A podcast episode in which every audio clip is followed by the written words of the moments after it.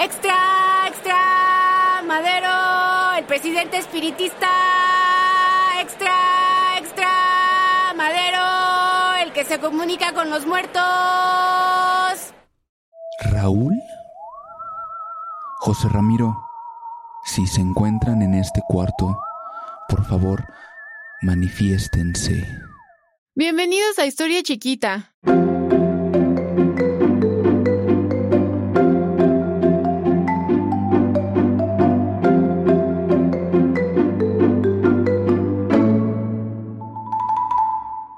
Hace muchos, muchos, muchos, muchos, muchos, pero muchos años, específicamente en 1891, el pequeño Francisco I. Madero conoció por obra casual las obras de Allan Kardec, padre de la doctrina espiritista y de quien quiero platicar un poco antes de hablar más sobre nuestro querido amigo sufragio efectivo, no reelección. Kardec fue un francés muy importante en el siglo XIX considerado un actor fundamental en la doctrina espiritista, gracias al fenómeno de las mesas parlantes, las cuales estaban relacionadas con sucesos extraños. Chimuelo, si estás ahí, danos una señal. Dinos si don Cristo te ha recibido en tu nuevo hogar. ¡Ay, nanita! Tengo miedo. Pero yo creo que podríamos aprovechar para preguntarle si descansa en paz. Estoy casi segura que ubican perfecto que son las mesas parlantes, ya que son las que casi siempre aparecen en las películas ambientadas de la época. La época me refiero a siglo XIX, pero si no las recuerdan, les voy a platicar un poquito más sobre ellas. Si cierran sus ojos, pueden imaginar a un grupo de personas reunidas alrededor de una mesa redonda y todos ponían sus manos sobre ella. Y entonces comenzaban a concentrarse en alguna recitación específica que obviamente un medium o un vidente dirigía y entonces trataban de comunicarse con las personas del más allá con las que querían hablar.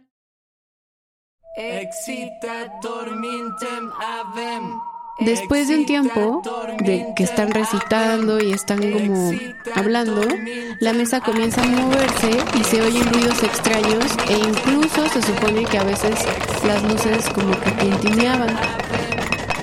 En el momento en que la mesa comenzaba a hacer movimientos y no se podía contener, alguien acordaba un código para conversar. Chimuelo, si estás ahí, por favor, golpea dos veces para sí.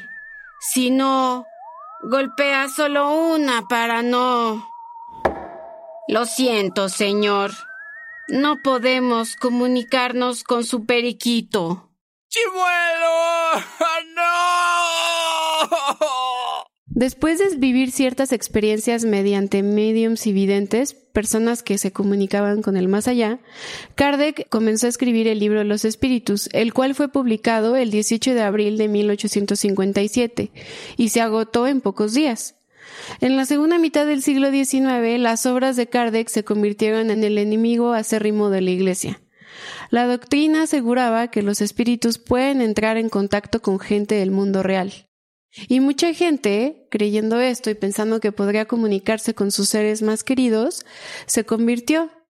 En México también hubo una presencia fuerte de esta doctrina en 1872 cuando se creó la Sociedad Espírita de la República Mexicana. Y nuestro querido Francisco I. Madero comenzó a hacer comunicación con los espíritus desde 1901. Qué alegría me da de estar de regreso en Coahuila. Los croissants en París no le piden nada a las conchas de mi queridísimo México. Pero bueno, es momento de comenzar con cosas verdaderamente importantes aquí. Oiga, señor, ¿y qué tiene pensado hacer? Quiero compartirles a todos mi conocimiento como medium escribiente. Es importante ser agradecido ya que, ante todo, el conocimiento es libre o no será. Y quiero que todos conozcan la doctrina espiritista, el día de hoy vamos a entrar en contacto con el mundo del más allá, mientras yo me comunico con los muertos y escribo el mensaje que tienen que compartirnos. ¡Ay, qué miedito! Este, ¿ya terminó con su broma de mal gusto? Ay, sí, señor. Es que eso de los, eso de los muertitos, ay, como que me descalofrío. Ay, ay, ay. Los primeros años en donde Madero se comunicaba con el mundo del más allá fueron sumamente importantes, ya que en las sesiones la mayoría de las veces los espíritus evocados eran dos antiguos miembros de la familia Madero, Raúl, el hermano muerto de Francisco, y José Ramiro. Raúl, por favor disculpa a mis amigos. No siempre se pueden conseguir personas disciplinadas en el arte del espiritismo. Si estás dispuesto a perdonarnos, por favor, golpea dos veces la mesa. Las sesiones de los primeros años se caracterizaron en mostrar cómo es que Raúl se encontraba molesto con los asistentes a las sesiones espiritistas porque nadie cumplía con los estándares básicos del espiritismo. Que usaran el tiempo libre para estudiar, que no estuvieran jugando póker, que hicieran obras de caridad y que fueran personas de bien que siempre rechazaran los vicios, como el cigarro, el alcohol, la lujuria, este tipo de cosas. Pero tiempo después, Madero se haría cargo de hacer a un lado al grupo con el que solía reunirse para sus sesiones y se encargaría de hacerlas él solito. Pues, la neta, la neta, son una bola de flojos y necesito concentrarme más, así que órale, ahuequen el área y lléguenle. Además, Conchita, siempre te estás tragando los bocadillos que hace nuestra cocinera. Y tú, Carnitos, la verdad, es que tu bien está bien gacho, a la próxima mejor te rompope. Ah, sí, ya no habrá próxima. A partir de este momento, las sesiones desde 1907 seguían únicamente consigo mismo y se pondría en contacto con José, quien le hablaría sobre su principal misión, emprender la más increíble cruzada democrática. Oh, José. Yo sé que para ti soy el soldado de la libertad y el progreso, pero lo que más me cuesta es mantener todas las reglas que me has proporcionado, entre ellas no tomar siesta. Por lo demás, todo está cubierto. He leído México a través de los siglos, el periódico y conozco a la perfección todo lo que pasa en mi querida y bella nación. Pronto todo saldrá bien y nuestros planes juntos saldrán a la perfección. El espiritismo de Madero, cabe decir, no debe de ser visto como una expresión fantoche o charlatana. Fue una creencia que marcó a un grupo de personas del siglo XIX y XX y que gracias a su compromiso con ella lo ayudó a transformar la historia de nuestro país. Madero no solo fue espírita, también lo fue Ignacio Mariscal, secretario de Relaciones Exteriores, y algunos miembros de la Universidad Nacional, militares, embajadores e incluso miembros de la comunidad financiera. Debido a la comunicación que Madero tiene con José, este le propone escribir un libro. Y es uno de los más importantes en la historia de nuestro país, conocido como la Sucesión Presidencial, en donde critica a Porfirio Díaz y propone que México sea un país democrático y con elecciones libres. Gracias a esta comunicación pude comprender a fondo la filosofía espiritista y sobre todo su parte moral.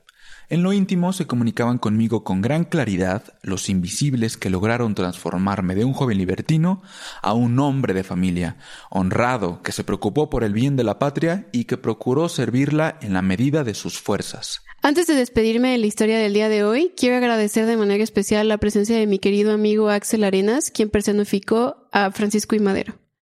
Espero que les haya gustado la historia chiquita del día de hoy. Recuerden que pueden encontrarnos en Instagram como Historia Chiquita y en Twitter como Historia Chiqui. Hasta la próxima y no se olviden de aquellos que ya nos dejaron, ellos siempre viven en nuestros recuerdos. Existe un umbral que se abre cuando la oscuridad es profunda y tres campanadas separan la noche. Si lo cruzas, cierra los ojos, escucha y descubre lo que se oculta detrás de eso que llaman realidad. Sonoro presenta Sapiens Arcanas, Secretos y Misterios, donde mitos y hechos se muestran ante tu mente y donde solo tú podrás resolver las preguntas para llevar luz a la verdad. Sapiens Arcanas, Secretos y Misterios, disponible en cualquier plataforma de podcast. ¿Estás listo para convertir tus mejores ideas en un negocio en línea exitoso? Te presentamos Shopify. Tal vez no lo sabías, pero nuestro podcast More Than Mamis es un negocio y lo empezamos por supuesto para desahogarnos y hablar sobre la maternidad, no para convertirnos en expertas de ventas y del e-commerce. Así que sí, necesitábamos ayuda para vender nuestro merch y poner en marcha nuestra tienda. ¿Y cómo suena con Shopify? Llegó otra venta. Shopify es la plataforma de comercio que está revolucionando millones de negocios en todo el mundo. Ya seas un emprendedor desde tu casa o desde donde sea, Shopify es la única herramienta que necesitas para iniciar, administrar y hacer crecer tu negocio sin dificultades. Con Shopify puedo gestionar pedidos, envíos y pagos desde cualquier lugar, brindándote toda la información y estadísticas de tus ventas al detalle. Regístrate para un periodo de prueba con tan solo un dólar al mes en shopify.com barra sonoro, todo en minúsculas. Ve a shopify.com barra sonoro para llevar tu negocio al siguiente nivel. Shopify.com barra sonoro. This is the story of the one. As a maintenance engineer, he hears things differently. To the untrained ear, everything on his shop floor might sound fine, but he can hear gears grinding or a belt slipping. So he steps in to fix the problem at hand before it gets out of hand. And he knows Granger's got the right product he needs to get the job done which is music to his ears. Call, clickgranger.com, or just stop by. Granger, for the ones who get it done.